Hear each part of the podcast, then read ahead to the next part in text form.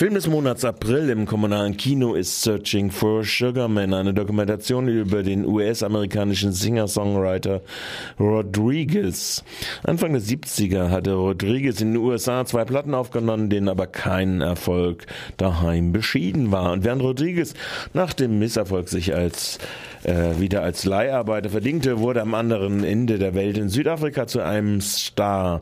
Searching for Sugarman wurde in diesem Jahr mit dem Oscar für den besten Dokumentarfilm ausgezeichnet und erzählt dann auch eine wahrhaft unglaubliche Geschichte.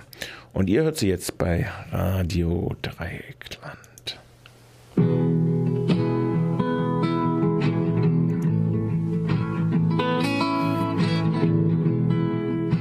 Der Film beginnt an der Küste Südafrikas. Stephen Seegerman, der in Cape Town einen Plattenladen hat, fährt in der Morgensonne über die Küstenstraße am Kap und erzählt von einem der größten Stars der südafrikanischen Musikszene und gleichzeitig von seinem größten Rätsel. Von Singer-Songwriter Rodriguez, der in den 70er Jahren am Kap berühmter als Elvis und die Beatles war. Das Verrückte dabei war nur Folgendes. Niemand wusste wirklich etwas von Rodriguez. Er war nie in Südafrika aufgetreten. Niemand hatte je ein Interview mit ihm gesehen oder gehört.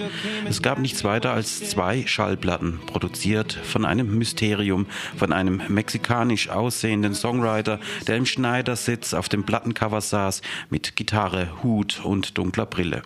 Oh, Rodriguez, you know, that's interesting. I went back, I came back home and I took out my Rodriguez records, and that's when I realized there was nothing on the record to tell us who he was or where he was from. Irgendwann sollte sich das Rätsel mit einer schockierenden Nachricht auflösen. Mit der Nachricht von einem Selbstmord, dem vermutlich spektakulärsten Suizid der Popgeschichte. Denn Rodriguez hatte sich auf der Bühne nach Ende des letzten Songs vor dem Publikum mit Benzin übergossen und angezündet. Echoes in my head still.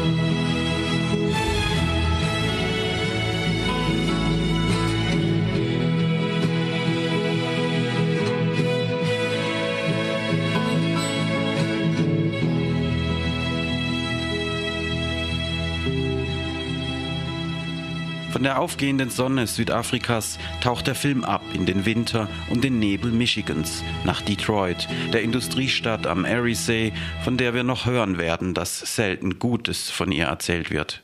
Hier im kalten, proletarischen Detroit beginnt die Suche nach Sugarman Rodriguez. Zu den Songs von ihm hören wir die Erinnerungen ehemaliger Freunde und Musiker, wie er oft mit dem Rücken zum Publikum in völlig vernebelten Hafenkneipen spielte, schemenhaft und mysteriös, ein Drifter ohne feste Adresse. Aber im Studio, so heißt es in den Erinnerungen, haben es alle gleich gemerkt, dieser Typ hat es drauf. Zwei Alben nimmt Rodriguez Anfang der 70er auf. Das erste in Detroit, das zweite in London. Dann kündigt ihm die Plattenfirma den Vertrag.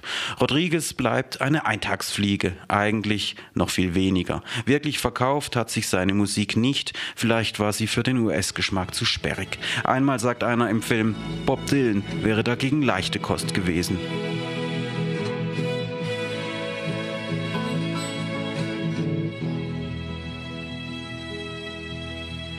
Rodriguez Musik zu sperrig, weit entfernt von einem Smash-Hit, nicht so am anderen Ende der Welt, in Südafrika.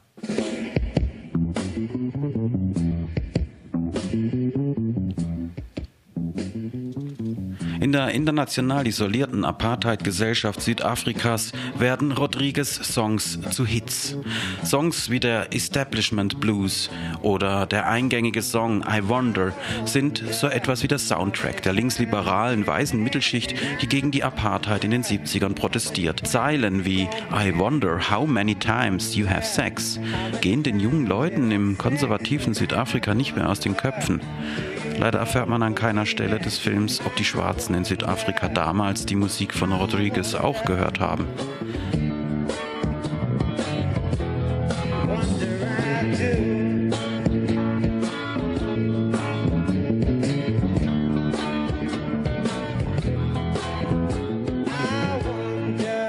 Bis heute weiß niemand so genau, wie die Musik von Rodriguez nach Südafrika kam.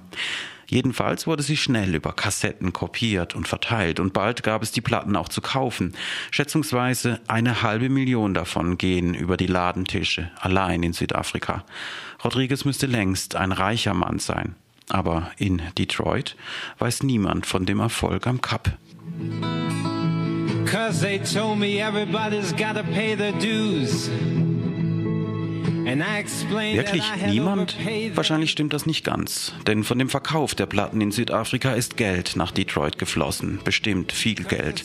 Das südafrikanische Label hatte das Geld nach Detroit überwiesen, so erzählen es die Verantwortlichen im Film, und zwar an Sussex Records, bei dem Rodriguez Anfang der 70er noch unter Vertrag stand, bis ihm nach zwei, drei Jahren wieder gekündigt wurde.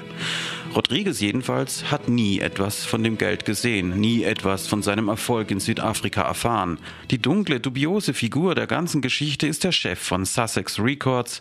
Bei ihm endet die Spur des Geldes.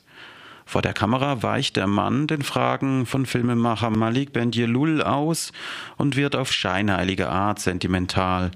Rodriguez hätte ihn schon einmal zum Weinen gebracht. Er will nicht noch einmal wegen Rodriguez weinen müssen. This is my man. Man, they'll get me emotional again. Shit. It made me emotional. I ain't getting emotional more, but you're sitting here talking to you, man. Im Wesentlichen konzentriert sich die Dokumentation auf die Geschichte zweier Fans in Südafrika, die sich nach dem Ende des Apartheid-Regimes auf die Suche nach Rodriguez begeben, von dem sie glauben, dass er längst tot sei. Im Internet veröffentlichen sie so etwas wie einen Steckbrief, auf den schließlich eine Tochter von Rodriguez antwortet. Klar kennt sie diesen Mann auf dem Bild, denn es ist ja ihr Vater, Sixto Rodriguez. Und er ist keinesfalls tot, er lebt hier in Detroit. Am Ende des Films wird Rodriguez mit seinen Töchtern nach Südafrika reisen und dort fünf Konzerte vor einem total ausgeflippten Publikum geben. Ein ergreifender Moment, denn Rodriguez war über Jahrzehnte hinweg nicht mehr aufgetreten und hatte sich als Leiharbeiter in Detroit verdingt. Jetzt steht er plötzlich vor 5000 hysterischen Fans, die ihn noch vor dem ersten Song minutenlang umjubeln. Erwartungsgemäß kostet der Film diesen Triumph lange aus.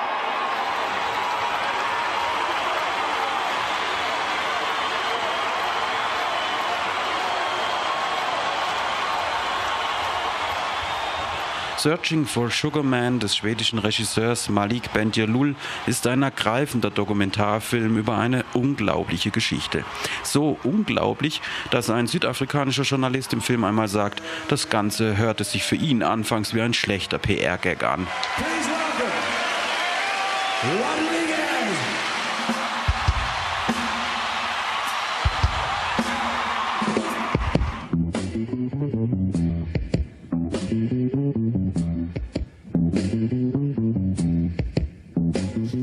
Es überrascht nicht, dass der Film nun den Oscar für den besten Dokumentarfilm erhalten hat. Searching for Sugar Man ist eine gut und sehr wirkungsvoll aufgebaute Doku, die zudem brillant fotografiert ist. Raffiniert setzt der Film auf die Imagination seiner Zuschauerinnen und Zuschauer, baut geschickt Spannung auf und verwendet sogar animierte Sequenzen. Man kann die Ästhetisierung vieler Bilder, die oft an Videoclips erinnern, auch problematisch finden. Mir persönlich erschienen manche Bilder oft näher an einem Traum als an der bitteren Realität. Etwa wenn ein einsamer Rodriguez zur Musik seiner Songs durch die heruntergekommenen Straßen Detroits stapft.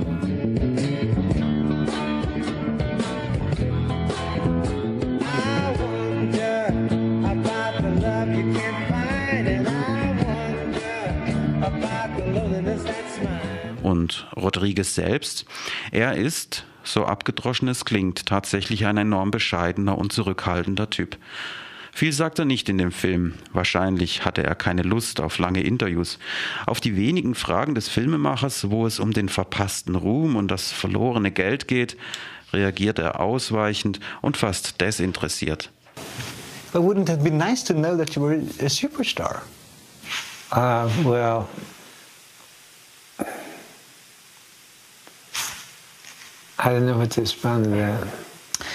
Von seinen Töchtern und einem Arbeitskollegen erfährt man mehr über ihn, hört von der harten Arbeit, der er jahrelang nachgegangen ist und dass er politisch engagiert war, als Bürgermeister kandidiert hatte und spät noch Philosophie studierte. Leider wird der Film hier nicht konkreter. Rodriguez ist das Herz des Ganzen. Searching for Sugar Man ist natürlich sein Film. Und doch scheint in vielen Szenen, als wäre Rodriguez ein wenig fehl am Platz, als wäre es doch nicht so recht sein Film. Aber auch das trägt dazu bei, dass einen dieser Film und diese erstaunliche Geschichte nach dem Kino nicht mehr so leicht loslässt.